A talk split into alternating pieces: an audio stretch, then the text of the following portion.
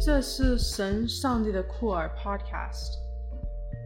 一个给华文酷儿基督徒的线上团体。每个礼拜，陈查令会透过一个提问，用酷儿眼光读主日经课集，也会不时邀请投入酷儿基督徒牧养的朋友，一起来做酷儿神学。刘真会介绍不同面向的酷儿基督徒社群，透过与不同库尔基督徒社群的对话，了解他们的生命经验，以及深度关注的议题。邀请大家一起与我们建立跨越时间与空间的团体，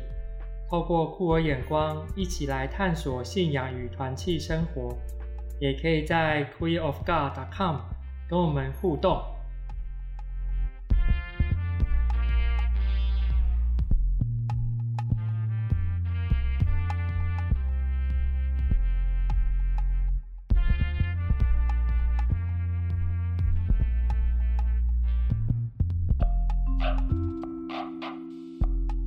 家好，我是查令。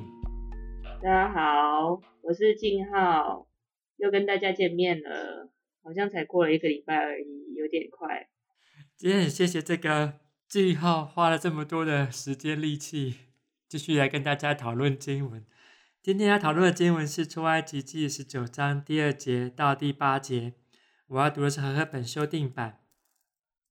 他们从利非定启程，来到西南的旷野。在那里山下安营。摩西到上帝那里，耶和华从山上呼唤他说：“你要这样告诉雅各家，对以色列人说：我向埃及人所行的事，你们都看见了。我如鹰将你们背在翅膀上，带你们来归我。如今你们若真的听从我的话，遵守我的约，就要在万民中做属我的子民，因为全地都是我的。你们要归我做祭司的国度，为圣神圣的国民。”这些话你们要告诉以色列人。摩西去招了百姓中的长老来，将耶和华吩咐他的话当面告诉他们。百姓都同声回答：“凡耶和华所说的，我们一定遵行。”摩西就将百姓的话回复耶和华。好，这段经文似乎是这个是一个更大的一个叙事的开端，是在西乃山。是在西乃山上，上帝向摩西显现，然后跟他对话，这样子显现跟对话，似乎在这个现在这个节期是五旬节之后的节期，圣灵降圣灵降临节之后的节期，似乎代表不同含义，是上帝用不同的方式向人来显现他自己，来引导人用不同方式来认识他。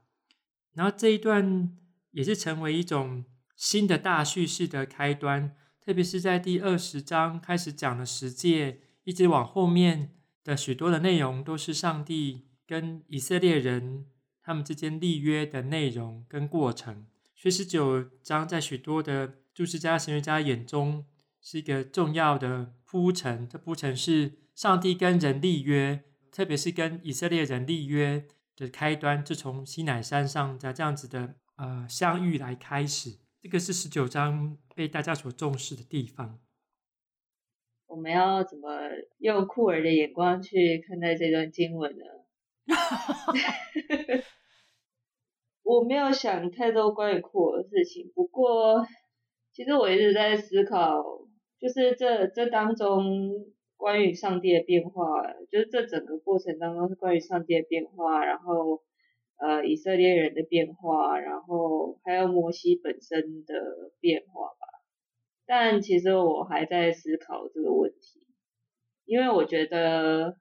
呃，摩西跟以色列就是一个很后殖民的状态这样子。那我现在在思考他们，他们好像正在进行一个就是确立身份认同的一个过程。我其实我不知道他们跟上帝的关系到底是什么。我甚至也不知道他们到底，呃，虽然对上帝感到尊敬，但他们就是上帝，上帝对他们来而言，到底是不是一个令人安心的存在，或是他们他们的认同到底有没有跟他他们上帝合为一？就连摩西，直到十九章，到底有没有达成这件事情，我我觉得好像都不是很确定。哎，静浩可以多讲一点，你为什么认为他们是处在一种后殖民的状态吗？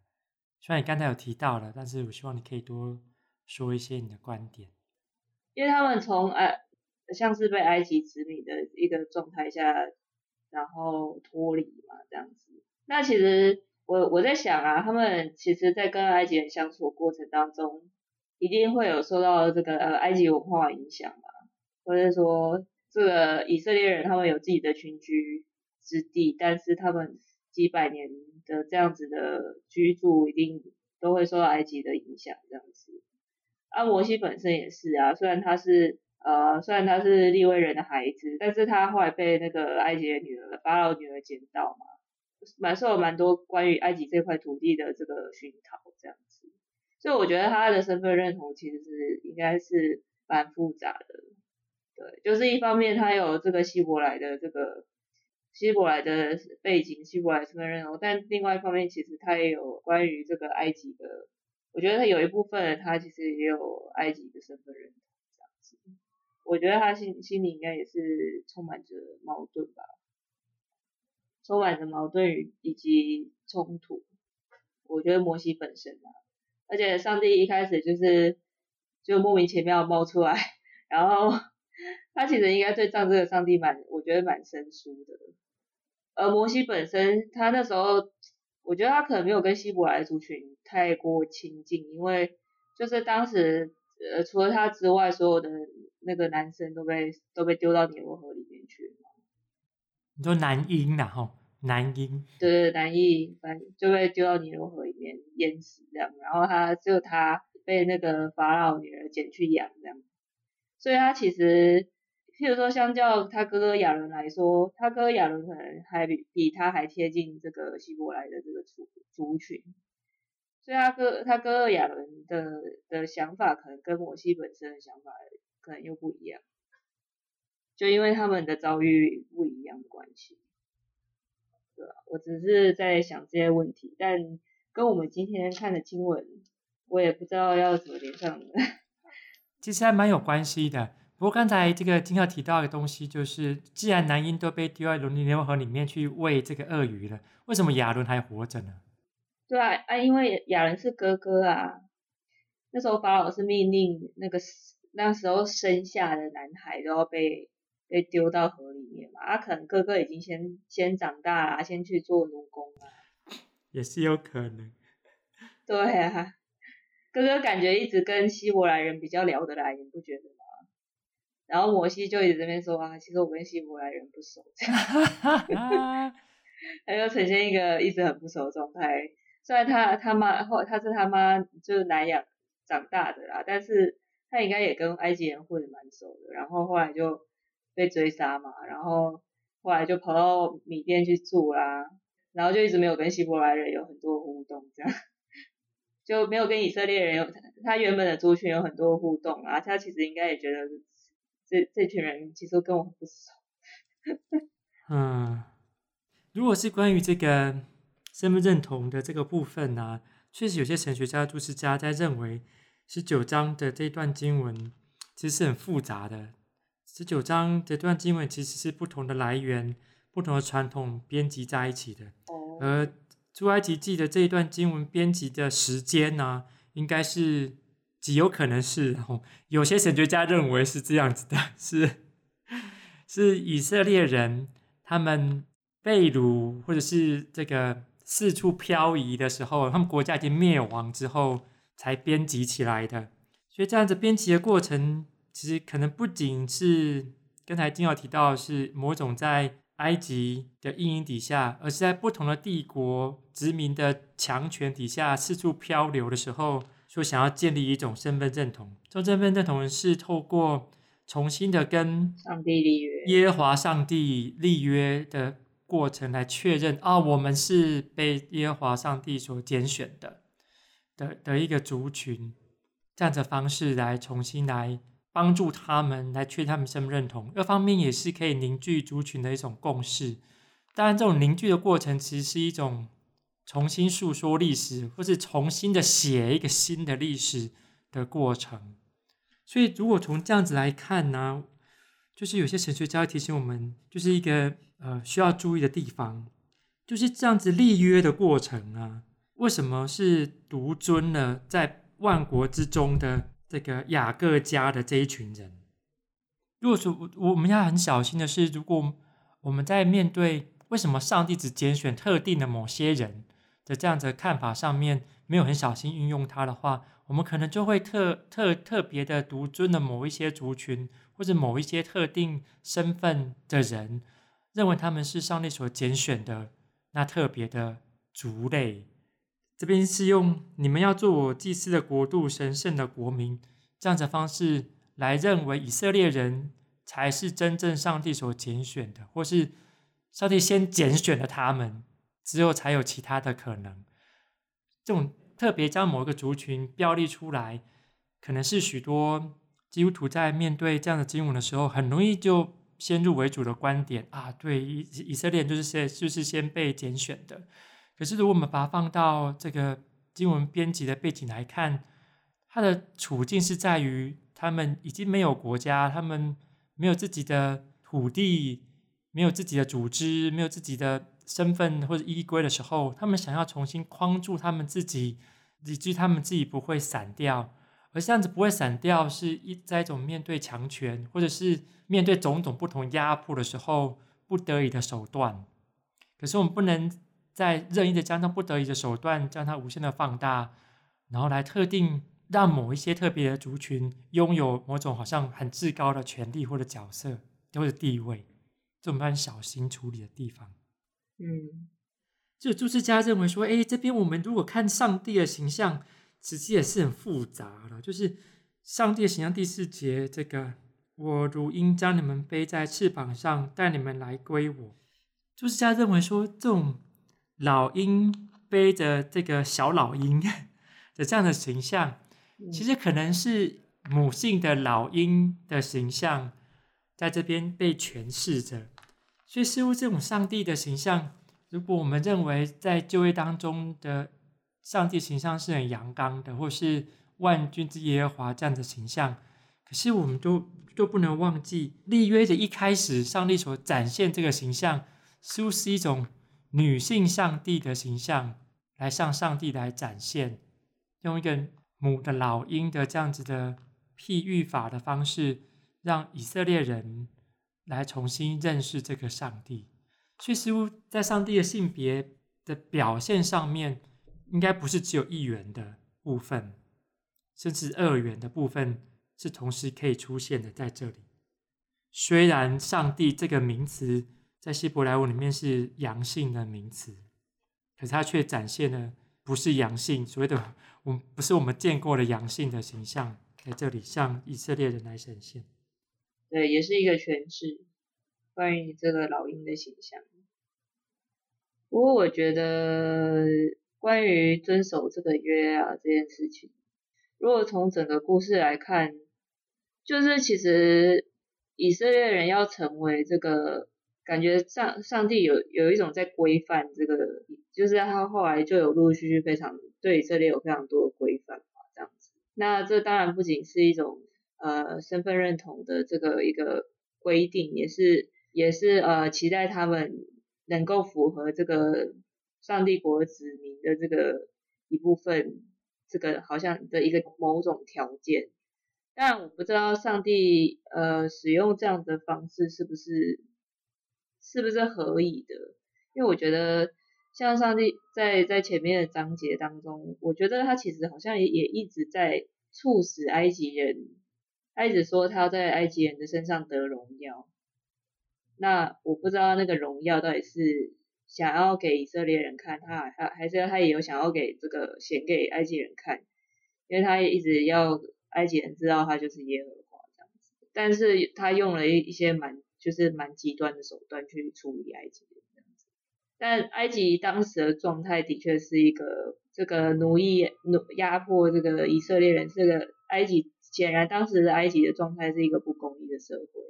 呃，总觉得上上上帝好像有试图要去介入跟处理这样子的不公义的结构，然后同时让让以色列脱逃而出，但是他用了一些手段，就是蛮极端的。但我就不好说，这到底上帝所立的这个约呢，到底是呃，或是他做的这些事情去介做的这些介入，或是说定出的这些规训，为了让这些人符合他的国的一个呃的子民的一个条件，他使用的这些手段到底是不是一件好事？我其实不太确定。但上帝在出埃及记当中，感觉明显有想要去这样子做。但这个立约的部分呢，就像刚才这个金浩所说的，这个约啊，是我们这个中文的翻译嘛。但是这个有些神学家认为，我们这样的翻译可能也没有把这个希伯来的这个字“立约”这个字，把它都表达清楚了。有些神学家认为，这样子的约，其实我们可以用一种协议来了解它，比如说交战的双方签订的协议。是这样子方式来了解这个所谓的约的这个内涵，它其实是一种协议的方式，就是让我们两者之间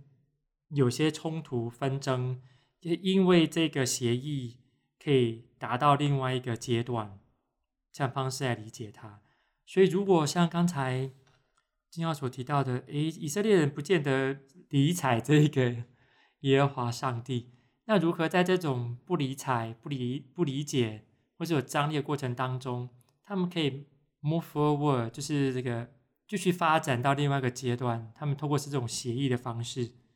这种协议方式其实是有看起来是有一种有给有得的一个情况。就你们遵守的约，就是成为我的国度，是我神圣的子民，就会成为我的。嗯，然后这百姓就说，我们就会我们就会遵行，其实是一种这个。有交换的一种状态，虽然虽然许多的人认为跟上帝立约是一种无条件的约的情况，可是如果我们看这个旧约圣经里面这些约的叙事的内容，似乎其实是一种双方面的，而不是单方面的一种履行这种合约的过程或是内容。嗯，的确是。不过刚才金浩确实提到一个。有趣的情况，虽然我们今天的经文没有直接提到，就是埃及对待这一群以色列人的方式是不是不公义的情况，而且还有这个上帝用怎么样的方式来面对这些呃以色列人他们苦情的声音，所以上帝出现要来拯救这一群人，他到底用了什么手段让以色列人可以离开埃及？这个我们都可以再讨论。但是面对一个结构性不公义或者是结构性压迫的一个社会或一个体制，受压迫人到怎么样？到底可以怎么样来回应，或者是怎么样在神学上面建构一个可以聆听这些受压迫人、受受压迫者的声音的一个更高的一个形象或是一个权威来面对这个受压迫的体制，确实是不断的在产生。不断的需要被重新诠释的过程，现在美国就经历一个这样子的过程。在两礼拜前，一位这个非洲裔美国人被谋杀的事件，就引起美国各地不同地方的人、不同族群、肤色的人都上街抗议，抗议一个长久以来不平等的体制，呃，对有色人种，特别是呃非洲裔美国人的压迫，一直到今天一直都还在。那这群受压迫的人，或者是聆听到这些受压迫者、被受压迫的的这群人哭情的声音的人，如何来回应这样子受压迫的体制，就成为现在大家很热烈讨论，或者是很困难进行讨论的一件事情。嗯，而且因为这样的讨论跟这样子的抗议的行动，不仅限在于美国这个地区啊，是在全世界许多的国家。都在同步的进行着，比如说英国最近就有许多人或是市长，他们将十八或十九世纪的那些知名的贩卖奴隶的商人的铜像给撤了下来。他们觉得这些铜像对于当今的社会实在是一种极大的讽刺。我们怎么还可以为贩卖人口的这些人立铜像，而且是立在公共的地方？让人知道这个人过去所谓的伟大的事迹呢？对啊，就像我们现在也台湾有所谓这个到底中正的这个相关的纪念像或是纪念建筑物到底要不要撤除呢？蒋中正本身就是呃，对台湾来说啦，就是说在一九四九年国民党来台之前就发生过二二八事件嘛。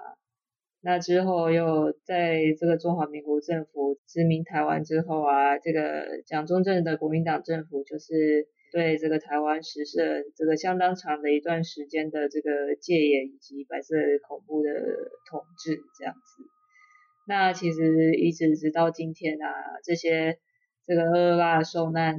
这个受难者这个受难家属。然后或者是白色恐怖的这个受难者以及家属，其实都没有得到一个比较好的平反这样子。那因为这个台湾的本身的转型正义的工作并没有完，就是目前并没有完成这样子，因为这个加害者的面孔都没有被呈现出来。对，那所以现在目前台湾也在这个尝试从这个国安局嘛，国安局这个。这揭开更多有关当时呃一些被消失人被就无故无故消失的政治犯的的一些档案啊，然后也一些幕后凶手的这些资料这样子啊、希望这个这些历史能够被记得，然后就是这些历史可以被记得，然后并且这个把这些教训这个传承后代下去这样子。这这才对于那些受难者来说，才是真正的一个呃还原真相跟一个平反这样子。那其实大家都很心知肚明，就是当时的这个呃蒋家跟国民党党国这个政府就是幕幕后的最大凶手这样子。对，但但但现阶段还是当然还是会有有这个国民党支持者是这个蒋中正蒋家是一个。他们心中的伟人啊，就是之前四处可见这个蒋中正的铜像啊，然后在校园里面啊，或是中正纪念堂啊，然后这个慈湖啊等等之类的。但是这些纪念这个蒋中正的这这这个东这个文文物铜像存在，建筑物存存在，其实对于这些受难者受受难者家属来说，其实仍是。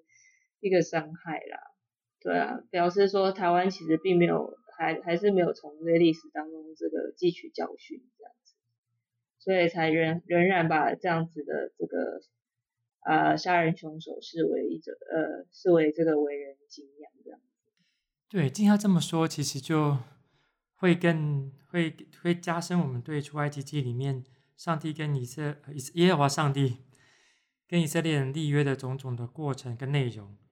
特别是这个像十诫第二诫啊，就说除你除我以外不能有别的神。第三诫是不可为自己雕刻偶像，做什么形象。其实像这些这样子立约的的内容和过程，其实都是好像是想要避免着过去的一些记忆，可能受伤的记忆，或者想要跟过去某一些历史做某种程度的切割的一种叙事内容。它可能是一个伤害的印象。或者是一个过去走的路线，未来不想要继续走那条路的一种经文的呈现。不过不得不说啦，我觉得如果这这是一个以色列人转型正义的过程啊，真的是一个很激烈的 转型正义的过程。我觉得台湾人可能没有办法走这个路线，有点那个 太凶狠的感觉。对，这呃这种转型正义其实这个也是很困难了解。对，那因为这有一些神学家会认为，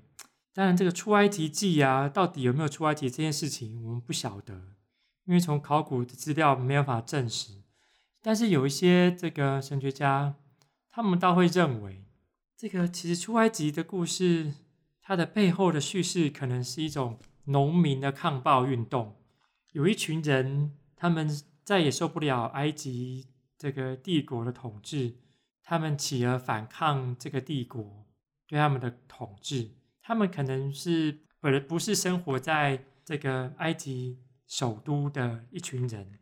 他们跟首都跟指挥中心有一段距离，所以他们有空间可以进行农民抗暴运动。这样农民抗暴运动是慢慢累积的，今天是那个村庄，明天那个村庄，好像越越多的村庄，在某个地区的村庄，就进行这样子的反抗运动。然后在反抗运动到达某种规模之后，大家认为我们该成为一个群体，继续来进行这样子的抗暴运动。这样的抗暴运动如何将大家框在同一个身份认同底下呢？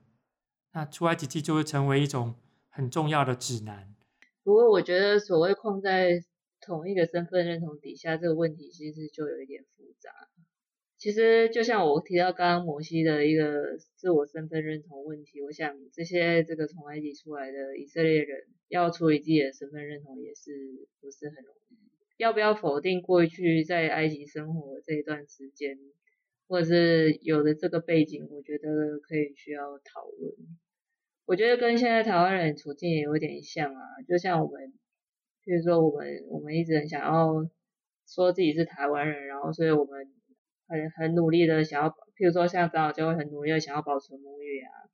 然后可是后来就变成某一种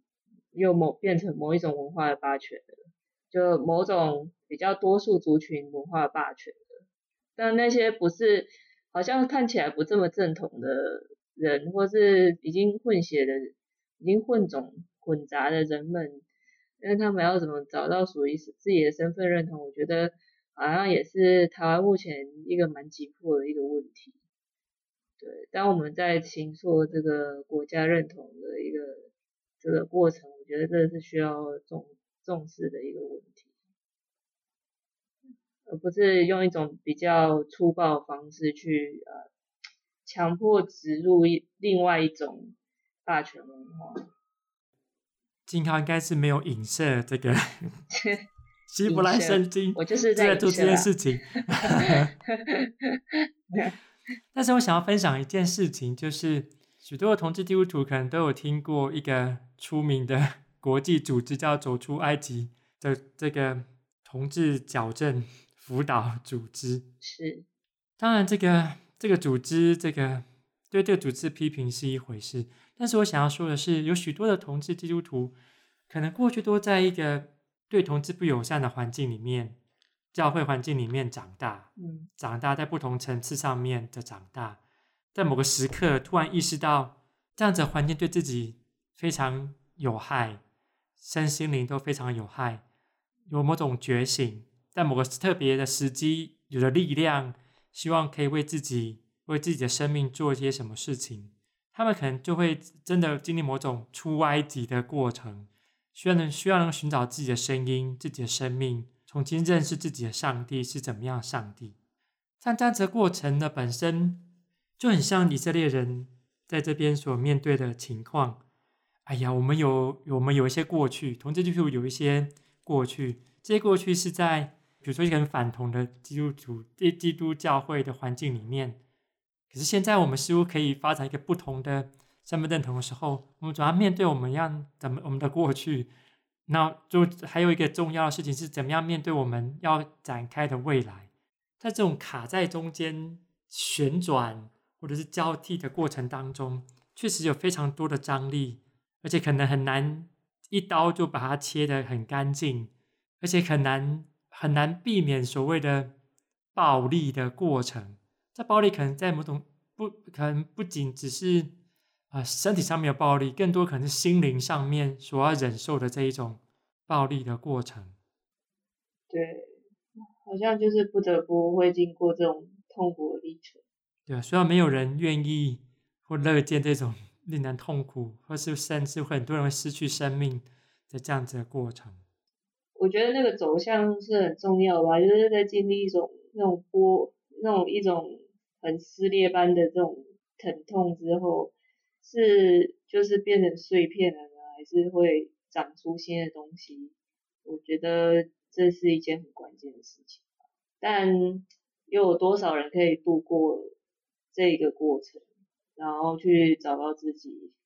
好像又是又是一件很困难的事情。确实是如此。所以从今天这个出埃及记十九章这个经文。它似乎给我们一个一个提醒，这本书的这个编辑者，他用的叙事的角度是：上帝听到了这群人哀哭的声音，上帝出现在这群人的领袖的面前，向这一群人说了一些话。这些话是安慰的话，是一种肯认他们努力到现在的这些话。如果这些话也可以成为正在寻找自己的方向，从一个被压迫的过程当中，在摸索着走向一个被解放，可以听到自己的声音，建立自己的生命的历程当中的人，这些人都可以听到我跟老鹰一样带着你学习飞。你是被我所拣选的，你要成为属于我的百姓跟人民。或许在受压迫的过程当中，在看不到希望盼望的过程当中，这些话似乎可以带给我们一些力量，可以再往前往前面努力一点点。不愧是圣查理 做了一个很美好的结尾。今天很开心，大家跟我们一起来讨论，也欢迎大家可以继续来在你的生活当中，跟你的朋友，在你的社群当中继续来讨论这些经文。今天很开心，静浩跟我们一起分享，也期待静浩可以更多参与我们的分享。那我们下次见。好，下次见，拜拜。拜拜。